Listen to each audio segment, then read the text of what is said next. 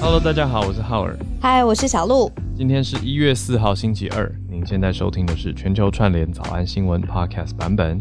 昨天花莲东方海域发生规模六点零地震，当时你在做什么呢？昨天地震的时候你在干嘛？我在上课，我去当学生去学习，因为我觉得我最近知识真的很不够用。我是认真的，就是比如说在讲到未来的趋势啊，NFT 啊，什么稳定币啊，或者是嗯元宇宙的下一个应用在哪里的时候，我正在上课。嗯，然后呢，地震的前十秒，我就上课上的很有兴趣嘛，我就跟我最好的朋友说，说我知道我二零二二年的目标什么了。然后我就我就说我要当我可以把这一个区域的，就是这种未来的这种技术讲的最白话、最简单，没有人讲的比我更简单了，那就是我二零二二年的的的目标。然后一讲完就超大地震。对，这个戏剧效果也太好了吧！石破天惊，你要当你要当老高小鹿。哦，他们有时候也有点难，我要更简单，更简单。发小红愿，你嘞？你嘞？要地震？对啊，要地震！要小心，小心，小心！要 Q 袁亚伦了。我昨天，我昨天那个时候正在正在吃饭，所以我拿着我拿着一个饭，我拿着一个碗，然后正在看着荧幕，在整理一个文章。然后瞬间的地震，我就赶快出去看我们。就是房间外面看一下我们家猫咪，然后两两只猫咪就从，因为我开一个暖气给他们嘛，他们都很可爱，他们都喜欢站在暖气前面一直吹，整天吹暖气，他们就从箱子里面跳出来，他吓到了，弹出来，很可爱。哦，对，然后我就赶快开大门，我地震第一个反应都是赶快把厚重的大门先打开，哦，怕变形啊，嗯，对，怕变形门开不了，所以就打开。就哎，这个观念其实已经很久了，我不确定有没有更新。如果大家有新消息的话，可以讲一下，不然每次开门就嗯，对我觉得好像还还是习惯性的会去开开门，就怕门变形没办法开。对，因为昨天那个震度真的是有一种再震下去楼就要垮了的感觉。有，而且我昨天你是在几楼？我在五楼，已经没有很高了，但是我那个灯已经晃到就是。我们呃，全部的人都停下来嘛，然后就邀请要求大家不要在教室中间，要靠去旁边这样子，因为中间就有很多灯啊，上面都是那些还有什么投影的什么东西，晃到一个摇的。哇哦，还是不要乱许愿。怎么怎么？我说还是不要乱许愿，就是哦，对呀，石破天惊。石破天惊，我朋友就说：“你看这个宣言一讲完就大地震。”地震的时候正在整理那篇文章，后来整理到很晚，结果发了之后，我觉得 我觉得触及效果很差哎！我想说，你是不是在家偷偷哭？是不是太认真了？我写了二零二二二年一定要知道的十大关键字，嗯，我我有看到了，结合早安英文跟全球时事，嗯，很重要。我觉得整理的还可以啊，我觉得大家大家大家给我一点诚心的建议好了，就是大家可以给我一些客观的建议。当然有一些早安新闻的听友很很温馨啦，因为我昨天有发到社团取暖，大家就有帮忙我分享。可是我觉得大家都就就是有一种帮帮浩儿，浩儿很辛苦很可怜的感觉。可是我是想真的知道怎么样写会更好。我跟你说，不是文案的问题，绝对不是内容质量怎么更好，是脸书的问题。你要拿这个去问足好吧？对，就是因为有时候我会故意乱写一个一行文跟大家聊聊天，就就效果会很好。可是昨天认真花了几个小时整理这篇，结果 QQ。你们那有听到吗？后来他一篇新写结晶是花几个小时在整理的，所以大家赶快去按赞按起来，快点！在在后来的呃粉丝页，对啊，我觉得你有昨天有伤心到，丢过来好了。对，啊，有人说我认真就输了，不行啊，就这真的认真写了，也不是说我故意要在意这个演算法，是有时候那种十秒一个灵感，就就扩散效果超级好，然后现在这个写了。整理几个小时的关系，配图的关系吗？嗯，就也认真了。有人说是配图的关系，那他文章内容很好啊。反正大家如果要学英文的话呢，这个是早安英文结合时事。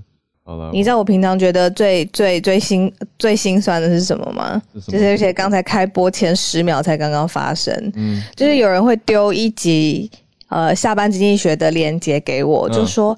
好惊喜哦，在这边看到你哎，这样 这么多主持这么多年。我喜欢经济学已经快主持到第四年了，就是已经就是现在已经是两百一十两百快二十集喽。嗯，对。然后我就是每一次去呃录影啊、线动啊，然后上架都不会少这样子。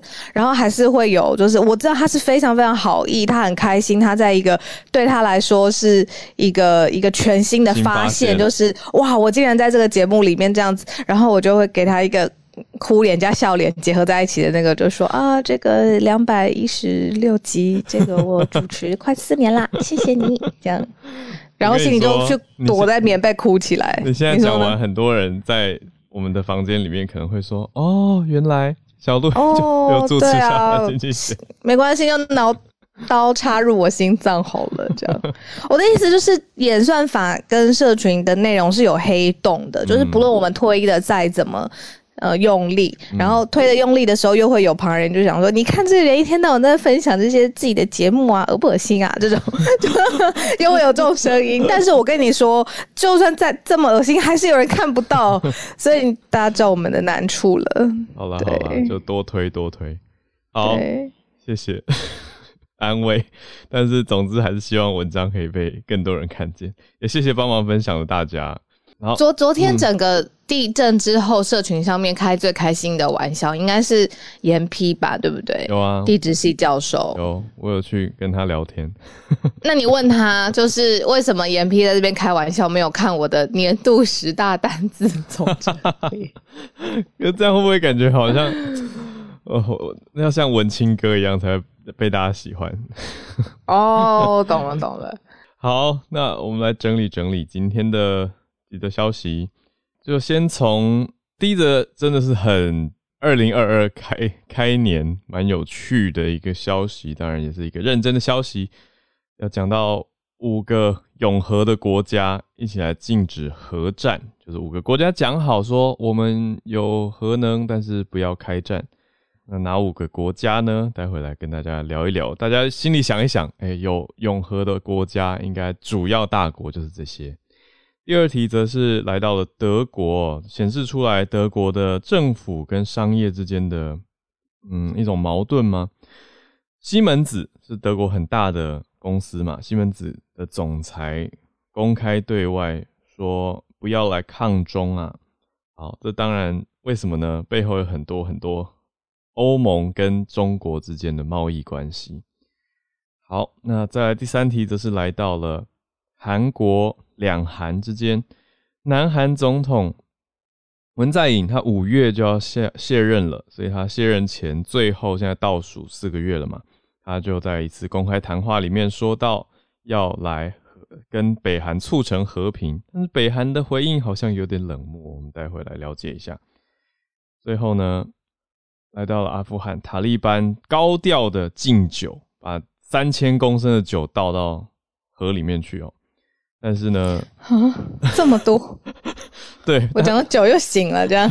那到底是什么酒？那它这样子倒到河里面，会不会造成污染的问题？我觉得又是是是一个子题了啦。不过它还有其他高调的作为，我们待会一起来谈一谈。好，那到了八点半，我们就会跟大家一起全球串联。我们就先从永和的五强一起来禁止核战开始讲起吧。而且很特别哦，这个禁止核战的联合声明呢，是从俄罗斯的克里姆林宫发布的。嗯，那里面的联合声明联合了谁嘞？包括了美国、中国、英国、法国，当然还有就是俄罗斯。那这个就是刚才浩尔讲的五个永和拥有核子武器的呃成员国，然后它的里面是联合国安理会的成员国。当然，那这五个国家呢，他们发布的声明还是用俄文版的联合声明写说。我们断言核子战争不会有赢家，永远都不该开启核战。嗯，那这个是最新呃，今天一月三一月昨天呃发布的联合的声明，那等于是在二零二二年一开始的时候就对这个。和怎么使用它，要不要让它生呃生生成这个战争上面的武器，先表态了。嗯，可是为什么需要表态呢？一定是之前有紧绷的局势吧，对不对？要不然干嘛忽然之间就是提到这个相关的使用啊？应该要怎么样？未来要怎么样？呃呃，联合的声明这样子。那原来就是其实。呃，之前早安新闻有讲过蛮多次的，就是其实就是俄罗斯呃乌克兰之间的呃紧绷的关系，其实现在包括了不仅是美，还有美俄之间的关系也都是历史之高温呢。嗯，所以现在就是一开始新的一年，已经先针对核怎么使用哦，说联合声明要避免核扩张，还有核战，明确的讲出来了。所以这个美俄中英法五国的联合声明哦。刚好就是联合国安理会安全理事会的成员国对外说，永远都不应该开启核战。好，我想这个对国际上来说当然是好的承诺啦。那大家为什么会在这个时间特别担心呢？当然有一个嗯时代的脉络跟现在的情况要讲讲起来，我觉得最明白的，呃，你看这五个国家之间，美、俄、中、英、法。他们之间，你看，光是美中就在里面了。美中美中不是要直接战啦，只是说，嗯，这种贸易战的态势，还有海海两岸之间的这种紧张，再加上俄罗斯的大军现在集结在乌克兰的边界啊，所以大家也蛮担心克里姆林宫会对西方的邻国发动攻击，不是只是说你说占领部分的乌克兰领土而已，而是有没有可能是借由乌克兰的东边亲俄的势力，那取取到乌克兰，继续往西进，进到欧欧洲。我想这是大家整体上比较担心的。那当然，你说不爆发核战，当然有其他战可以爆发，只是说现在这五强至少对外说出了说，我们来禁止核扩散。好，那其实一九七零年就已经生效一项禁止核子扩散条约了，叫做 NPT。那原定就是在一月四号要举行检讨会议，但是因为 COVID 的关系延到今年比较晚哦，所以呢，这个时间点本来要举行检讨会议的时间前后，算是发布了这个声明作为一个回应哦。嗯嗯嗯。好，那我们再来到第二题。嗯，第二题我觉得可以搭配，刚好最近看到。先讲一下哈，嗯，呃，就是商业商业界跟政府之间的想法，有的时候真的会不太一致。嗯，为什么呢？因为这个消息是讲到德国的西门子总裁就警告了，说，哎，德国外交部长啊，外长，你不要对抗中国。那我是想到前两天看到一位在立陶宛的网友，一个在立陶宛的妈妈，她是写到了立陶宛，呃，现在算蛮明确在抗中嘛。可是中国的抵制方法一开始就是先外交抵制，后来发现效果不够的时候，因为立陶宛跟中国贸易的确依赖度没有很高，嗯，就怎么办呢？我就觉得哇，这招实在是很猛。他这一招就是抵制有你相关出口的东西的产品，对，就是有点像像美国抵制新疆产品这种感觉哦，就是中国就抵制说，OK，那现在立陶宛不怕我们抵制你的出口。没关系，但我抵制你出口的东西，什么意思呢？就是假设欧盟有哪一国是买了立陶宛的原料制作成的产品，中国说我们也不收，也不要了。对，所以让你扩大，变得很明白了，你企业就很难出口，很难做生意，那就会对政府开始施压嘛。嗯，因为商业要活下去，没错，联动的方式。所以我读那篇想到说，哦，立陶宛在地的观察跟看到是这样子。对啊，那就会就会觉得哇，不寒而栗。那民主是不是很难这样子去继续继续去对抗？那现在读到这个德国西门子的警告，就对，不免会想到这件事情，就是说欧盟现在对于中国的强迫劳动产品是用进口禁令嘛？那就真的是不买了啦。对对，那是不是也会有连带的影响？那中国是不是反过来也会有一些做法呢？所以西门子的总裁才说：“哎，你不要对中国采取这种对抗性的外交政策。”嗯，而且是直接跟外长来讲这样子。嗯，那很很特别的是，西门子的总裁他自己也有对于中国的理解，他就说，在过去你说二十年当中，中国它理当变成是一个很有自信心的国家，因为它呃结束了贫穷这件事情，建立了中产阶级，就的确在一阵子的经济上面看到很多进步嘛。嗯，那他的意思。更深一层的意思，他就是说，不要再用这种对抗的方式去这么高高度的讨论，比如说人权的问题。因为刚才像赫尔讲的这个劳动性的这个产品，嗯，西门子的这个总裁在这个脉络之下讲的应该是一种呃电池。然后呢，他就说，你如果他讲的对象是德国的外长，然后外长希望呢，就是抵制，就是因为人权的这个问题去抗中嘛，然后去抵制这种。呃，电池。那西门子总裁就说，如果因为这样子没有办法再买中国的电池的话，那拖累的是德国自己的能源转型。嗯嗯，所以其实又又是又多一层嘛。其实生意做不好是一回事，情就是那搞不好，因为它对于中国的电池依赖也很大了。对。那现在如果因为外交的关系没有办法抵制的话，对，那。对，呃呃，因为外交的关系要抵制的话，那他自己的这个能源转型，对，也会这个速度啊就被拖慢了。嗯，他这边谈的是担心不能再跟中国购买太阳能电池，所以就会影响到能源德国自己的本身的能源转型了。嗯，他的想法是，我觉得他他也有讲蛮重的话，他是我觉得这个就。各国在做能源转型的国家，听到应该都会有一些共鸣跟一些想法，就是关于煤炭跟能源转型之争。那德国现在当然，你说他有没有要走出核能，可能不是最大的担忧，反而他是说想要减少煤炭嘛，减少燃煤发电，这个也是很多国家，包括台湾也在思考的事情。那这位总裁他就有提到说，嗯，绿党在推。交通啊、运输啊、建筑啊，跟气候保护，他觉得都是好的。可是他觉得要分寸恰当，就是他等于是相对不那么激烈的一个呃绿色能源派。怎么说呢？他说：“当然，我们今年可能走出煤炭，可是德国的灯就会全部熄灭。”这讲很重。他就说：“你说就算是电动车也要有电能啊，对，超重突然来一个超重拳。”他说：“不是只只是直接要转绿色电能就能转绿色电能，他觉得不要太教条化，他是觉得绿党推的有点太激烈了，等于他就是一个算是相对能源保守派，还是保守派转型啊？啊，他并不是说不要转，但是他觉得，你看，他觉得连政府政策还有政治。”的对抗都有可能会影响到能源转型，大家这个要怎么去平衡？其实就我觉得要客观去看啦，因为这很容易让大家激动，就觉得说啊你怎么可以不抗中之类，就是你知道吗？就是容易有一种意识形态直接冲上来。嗯嗯嗯。对，可是对，那他讲的是用能源的角度去看，要平衡的来看。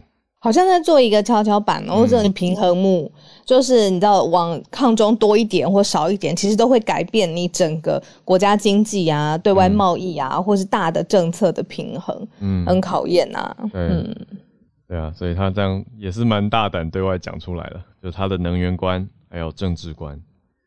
好，那我们再来讲到政治观呢，讲到了南韩文在寅，哦，一转眼他又。不是又啊，就就快要卸任了，五月就要卸任了。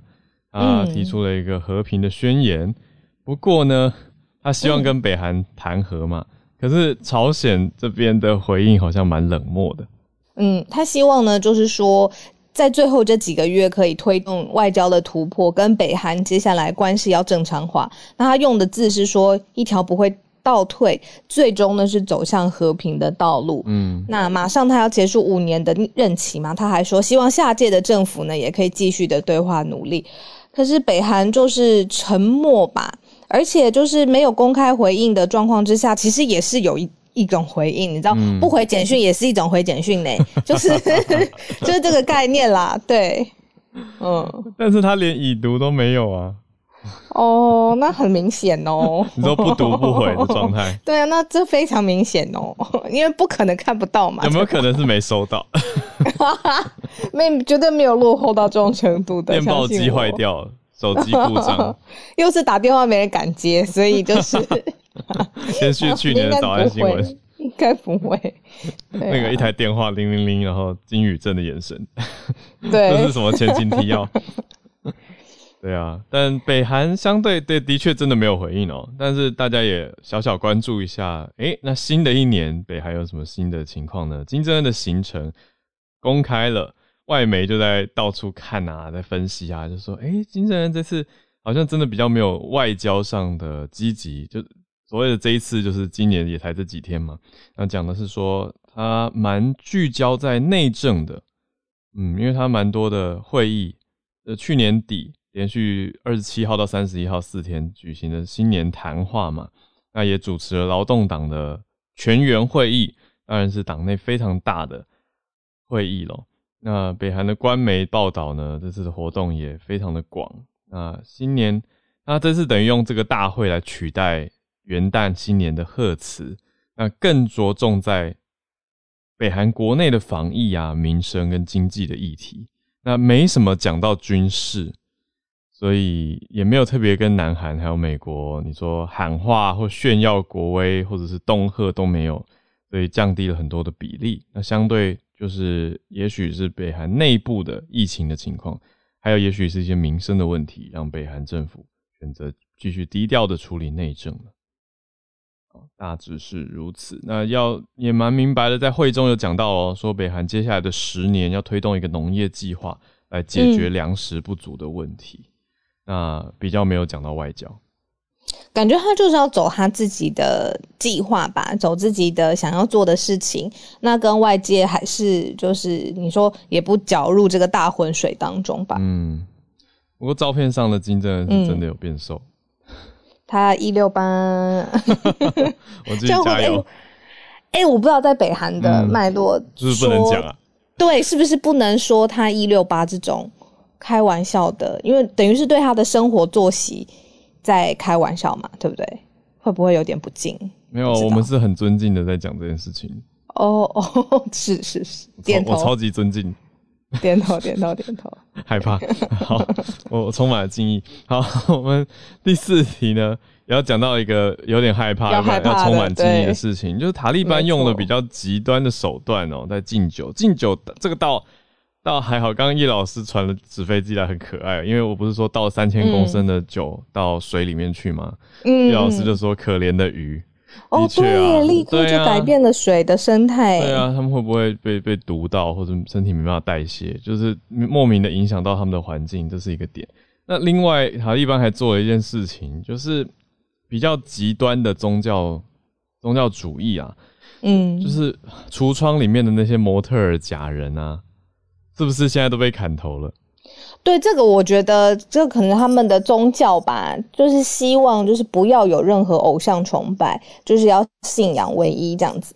那对于他们来说，如果他看到新的服装服饰店，不是都会有那种假人 model，上面会穿这些衣服？对，没错，呃，衣服，然后他们认为说要把那个头给去掉，因为如果你去看这个呃假人，就是。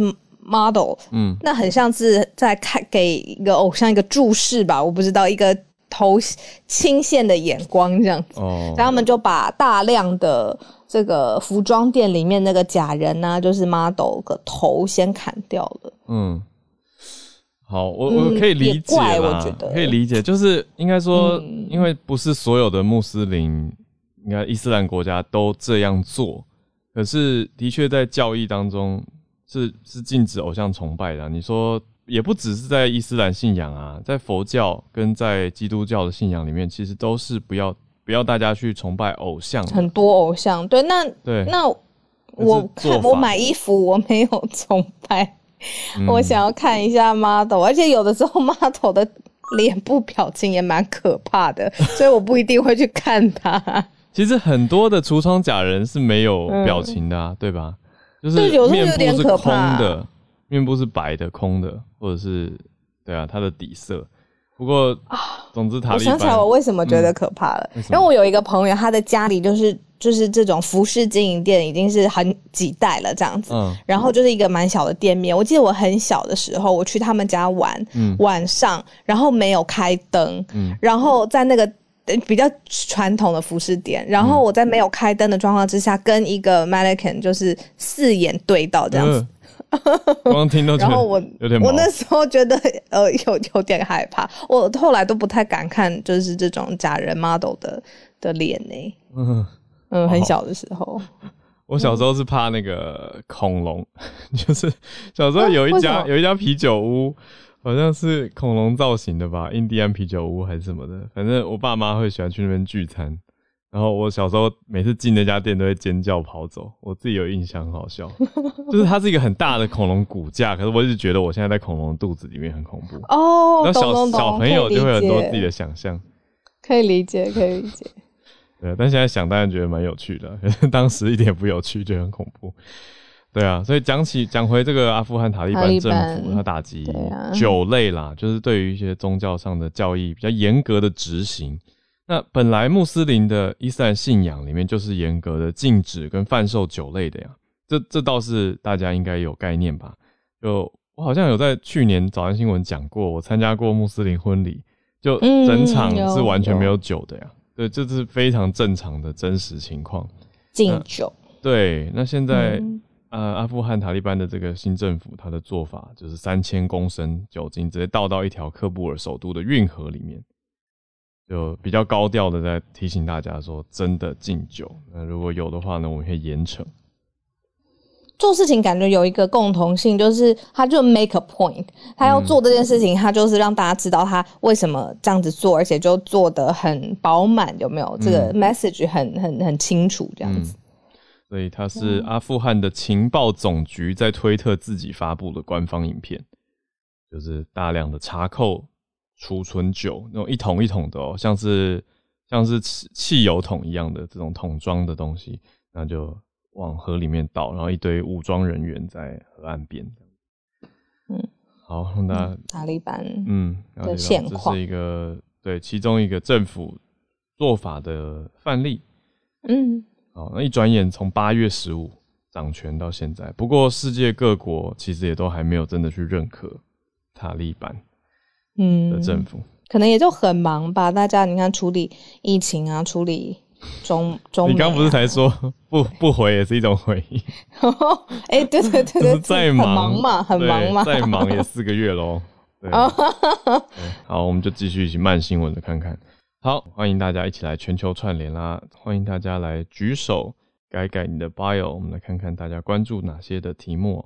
先请月光河。哇！我新年要给大家带来好消息，就是欧美国家的就业市场现在是大热，尤其是英国是号称二十年来就是劳动力短缺最严重的企业。也就是说，现在如果想呃，可能是刚毕业的毕业生，或者是想要跳槽的朋友们，可以试试看到各个就业网站上去找。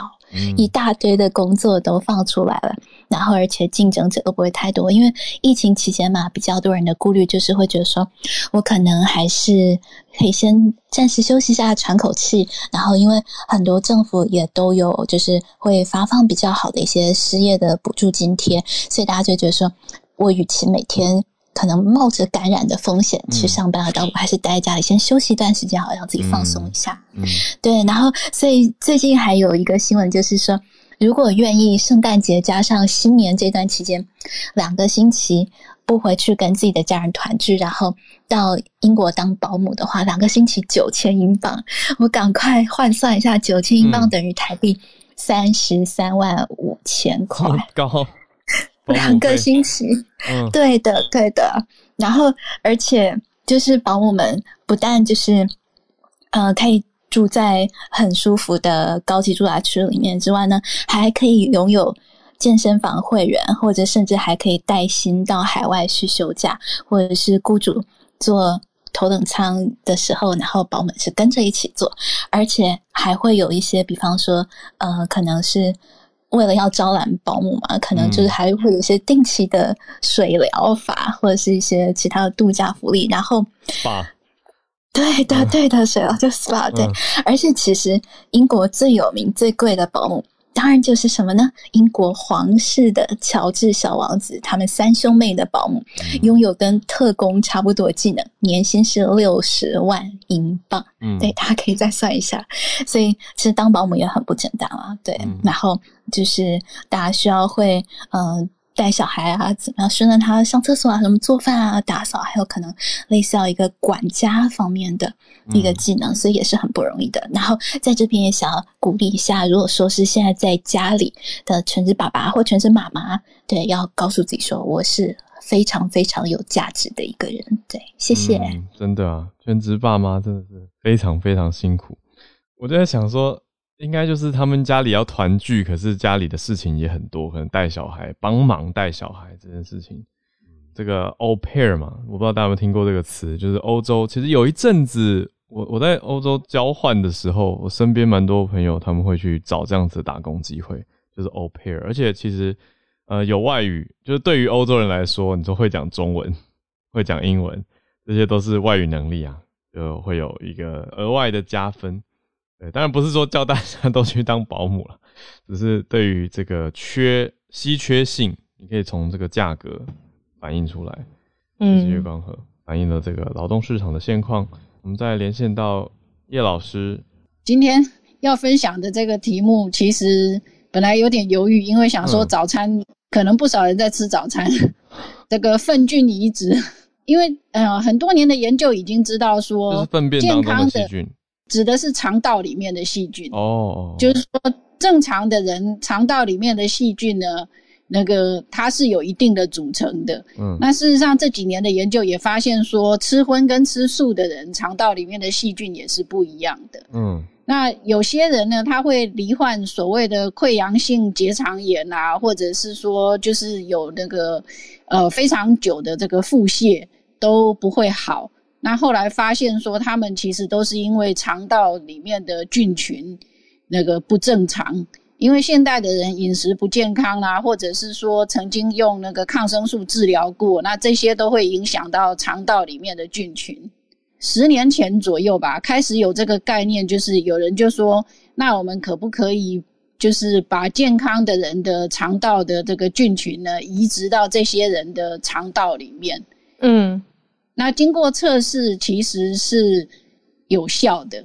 那目前对，就是说，但是它移植的方法其实是呃，听起来有点可怕。就是说，它其实是征求健康的人的肠道里，就是征求健康的人来，他们就是说去他们的那个医院去上厕所，然后收集他粪便里面的细菌。嗯。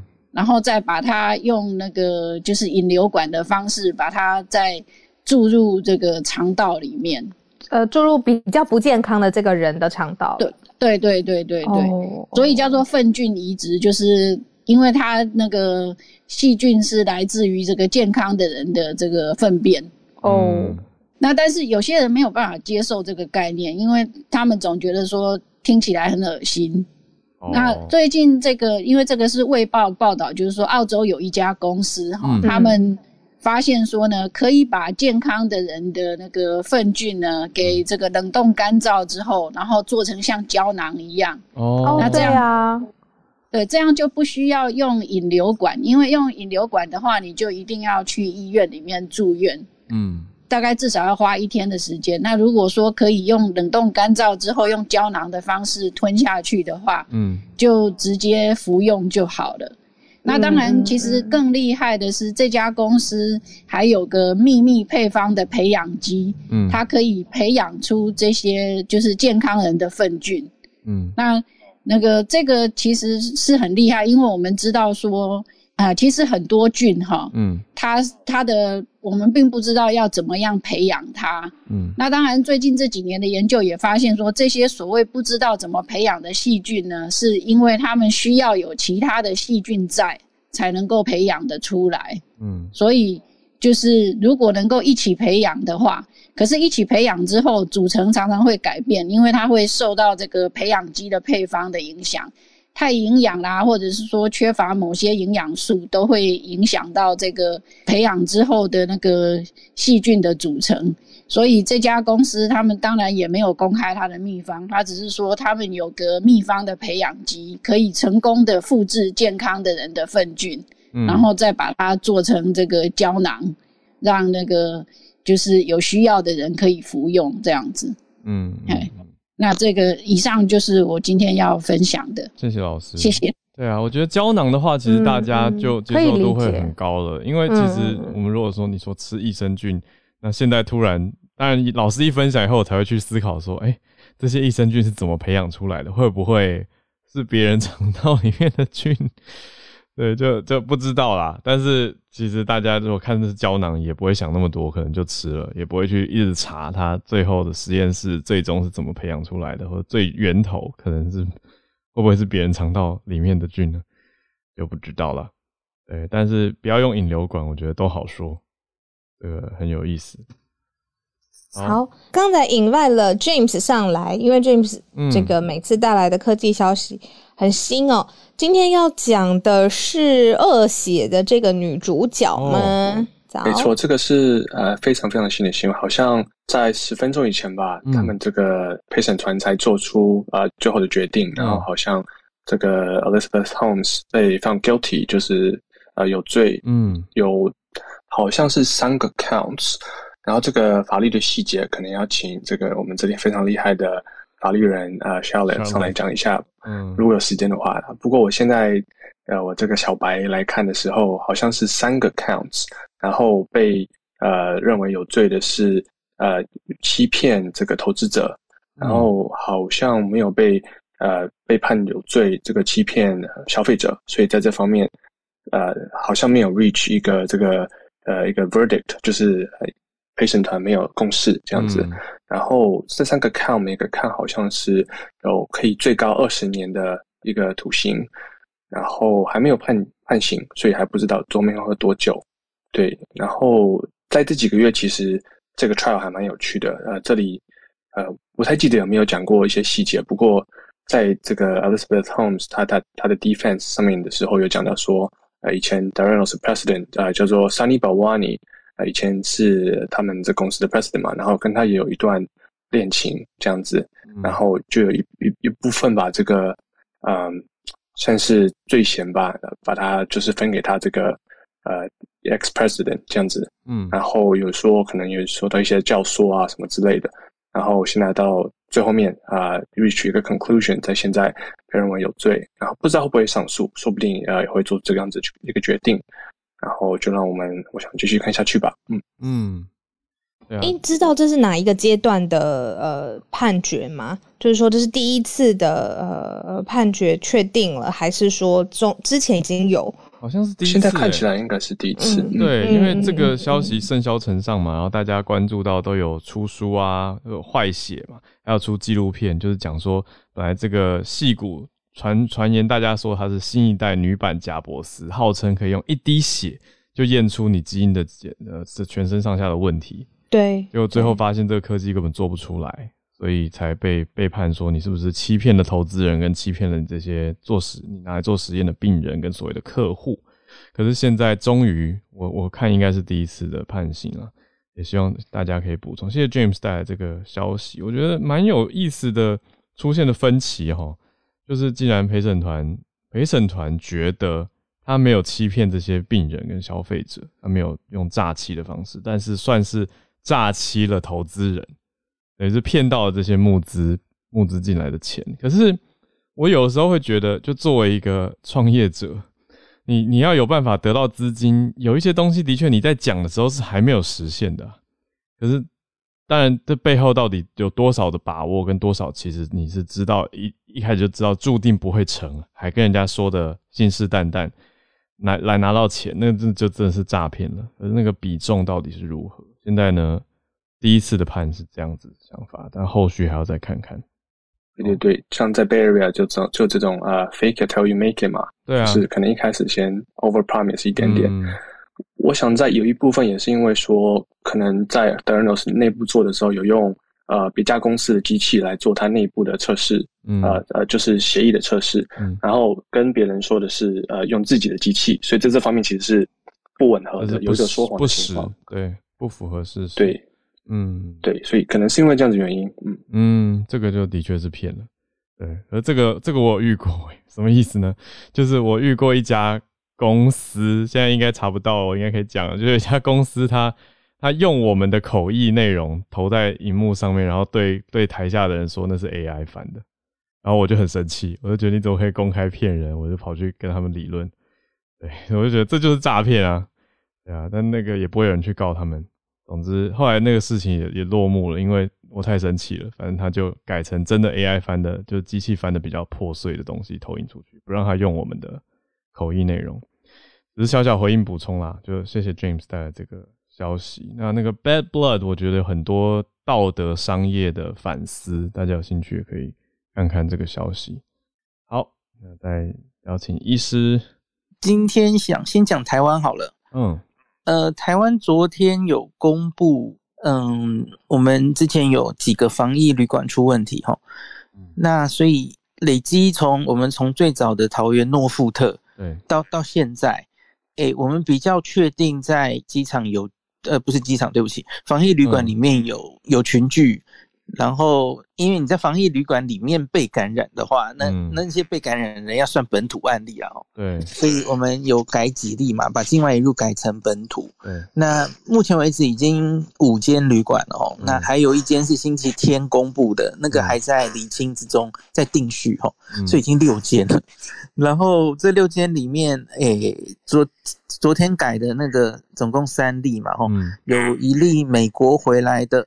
传给了从日本跟从深圳回来的哈，嗯。那是 omicron，所以就变成台湾的前两例本土 omicron 案例，就昨天确确认有有这样的案例哈，嗯，所以我们已经有了本土的 omicron 了，那只是不幸中的大幸是它是在防疫旅馆里面，所以因此他是刚刚回来还在隔离。中他接触的人还不多哈，嗯，那只是最近的新闻一定就会常常检讨防疫旅馆到底出了什么事情。对啊，对，那可是你你回想一下，现在其实已经第五间，甚至要进入第六间了。嗯嗯，我们想一下最早的那个呃诺富特那一次，嗯，厘清了半天，其实根本没有找到原因，对吧？对啊，根本不知道哪哪传来的哈。我们大概知道谁是最早。那个防务主管嘛，吼，是最早染疫的。那可是我们根本已经不可考了，是谁进来传给他？然后后面传染链是怎么建立的？其实非常困难，因为怎么讲呢？大家要知道它可能的几个传染途径，我们比较熟悉的是人传人。嗯，那可是问题是在防疫旅馆，其实人传人通常就是不太容易建立，对不对？你一进来，反正就关进去了嘛。对啊，像是昨天的这三例，哦。那个美国回来的人，他他来到这个防疫旅馆的时候，另外两例已经住在里面了，嗯，他们已经关在房间里了，所以你你到底要如何能把病毒散到他们的身上？哈，嗯，显然应该不是人传人。好，那第二、第三个途径哥是什么？第二个途径是呃间接的接触传染，就是碰到一个东西，然后那个东西被传过去。好，那他怎么被传的？不知道，这可能要后续厘清嘛。比比方说，这个美国回来的人，他一路呃摸摸回来，然后他他他有一些，然后清洁人员又碰到了什么，然后又把病毒带到哪里？对，可是这个这个不不太合理的是。因为通常别人大概不会再去进那两个已经被隔离的人的房间嘛，他要如何带进去？好，那就变成第三个是最近大家也常常讨论的，就是会不会是空气空调？呃，这个我们常举一个例子哦，嗯，也也不一定是空调。那个香港哦，嗯，欧米孔最早的时候，香港有两例，很快就在防疫旅馆里面确认的，他们两个住在隔对门。那他们没有打过照面哦，那可是有人就猜有没有可能是他们在不同时间曾经开门过 要取餐哦？你说在走道的空气交流？对对对，那他他不不是同时间的哦，他也许就一个人就开门，然后就打了一个喷嚏，空气就对对，空散到空气里，他在空气里停留一阵子，另外一个人在不同时间开门，哇，结果就进去了哈。这是猜想了哈。那所以其实就是，呃，我们十二月中旬不是台北跟桃园就各有一个旅馆出事的时候，其实呃我们基嗯我们指挥中心已经开始启动全台湾四百多家防疫旅馆的总体检了，然后再体检一次。那三百多家通过，然后好像有一百多家有看到一些问题要改正哈。嗯，我我自己是觉得去厘清、去采环境简体啊，然后去尽量框列这些工作人员，因为因为接触的人一定很少嘛，大概就只有工作人员。然后某些人已经回到家居隔中，哦，那或是自主健康管理，他接触的人其实也不多，所以嗯，框是好框的，我我没有太担心。会借由这样传播出去，就是虽然它听起来是一个 Omicron 本土案例，听起来很吓人，可是至少它还是在比较能控制的范围之内哦。嗯，这是不幸中的大幸啊。那只是就是国外的例子也是一样，然后这种防疫旅馆里面传染，通常是最后也找不太到原因，嗯，那就只好结案掉了。我觉得就是能框的人尽量框。环境消毒要做好，那大概也就是这样，然后也不要太执着于啊，这根本找不到原因，那怎么样？这怎么办？这样不需要太恐慌，然后因为我觉得这种东西本来就不是万无一失的，嗯，这个这个病毒就是太容易钻了嘛，那你总可能有漏洞让它钻进来，所以我觉得大家不要用什么有缺失。要怎么样？谁要负责这种心态去看呢？我我我一直都是这样看事情。理解，就是尽量做好了。可是，对对对，有一些守不住的，那就对对对对，尽人事。那就是我们都会有 SOP 嘛，嗯，那清洁的 SOP 就是尽量要去落实有没有做好，因为它很可能就是你一个不小心有一点点没有。呃，顾到，然后他他就就传了嘛。嗯，我觉得多一些些小心，比如说像假设刚刚的推论，那就开门的时候也戴着口罩。那类似这样，是不是？对对，就是多着小心一点点嘛，就也许就少一点风险。那另外一个就是昨天深夜有一例了，哦，那今天指挥中心应该会报告。我觉得那一例才是又又进一步是一个比较令人担心的。我相信应该是 Omicron 的本土哈，就是机场。桃园机场的清洁人员，嗯，啊，这个大概是欧米孔，现在还没定序。然后昨天深夜指挥中心发了新闻稿，然后说他 CT 值只有十一，嗯，然后现在也正在疫调中嘛，吼，我相信这才是第一例比较值得担心的本土欧米孔出现了，吼，嗯，那这这个是之前也发生过嘛，吼，桃机的清洁那是清洁机舱的啦，这次是停车场，离得更远喽，嗯。对，所以我觉得他他有机会，你你一开始框列意调搞不好，诶，他他可能会影响更多人，所以我我一直觉得欧米孔的本土开始有一个群聚是迟早的事情哈，嗯，因为这个病毒已经理论上传染力又比 Delta 高了，嗯，那可是不是世界末日啊，就是该做我们的事啊，该做的事就做，而且我觉得欧米孔对我来说，我觉得。它有坏消息，也有好消息。可是，呃，最近的好消息就是我昨天跟大家讲的嘛，哦，嗯，它独立似乎真的有在降低。那我看这几天，Dr. Fauci 在美国受了好几个专访，嗯，他他他口吻也改变了，因为他也看到了这些报告。他说，我们看到了从南非、从英国的报告，还有美国自己 CDC 初步一些比较。原始的报告哈，也都看到这个病毒毒力的确似乎有降低，嗯，那疫苗还是有效，所以这这一些是好消息。可是佛奇当然也是提醒大家，美国现在就是面临考验嘛。经过这个 Christmas 跟新年之后，那个案例大增，一天破是四十万还是五十万？听起来就是很很吓人的数字哦。嗯，那可是现在有蛮多美国的专家在。在讲说，是不是已经到了一个吼，你不应该用确诊的数字，嗯，来评估这个疫情的严重度的时候了？因为你知道这个里面多半的人其实是轻症甚至无症状的。嗯，那到了 Omicron 现在的时代，它病毒本身变轻，然后你再打疫苗，或是以前得过的人二次感染，它更是多半都是轻症。那那你还用那个哦五十万人确诊？那那最近美国数字是看到连住院住院的数字都升高，可是也有人会质疑那个数字是不是灌水的？因为就如同南非、英国都遇到的问题，因为你的定义是只要你住院的人，然后他有这个呃 COVID-19 阳性，你就会把它列到数字统计里。可是问题是那是 incidental admission，嗯，它不是因为它不是因为新冠住院的，那这这个不能真实呈现哦。所以说呼吁是不是应该要看各国疫情严重度？你应该要看是。重症死亡，嗯，才是他对于整个社会疫情严峻是严峻在这里，而不是美国那个哎，测是测的多，哎，他到五十万哦，你觉得好严重？嗯，那佛奇昨天接受那个专访，有人问他这个问题，他也基本同意哦，就是应该可能是要看更好的一个。指标的时候，那他当然也同时提醒说，虽然我们知道它呃严重度降低，嗯，这个病毒 intrinsic 的独立就是降低了，可是，一样嘛，像我昨天说的英国的数字，你假如住院降了三分之二，嗯，可是问题是你同时间案例，你可以累积的那个案例的总数，你可以在一个月内是 Delta 的三倍，嗯。那那就没差啦，你这个乘起来，同时间可以造成的住院数还是一样多嘛，哦，甚至可能更多啊。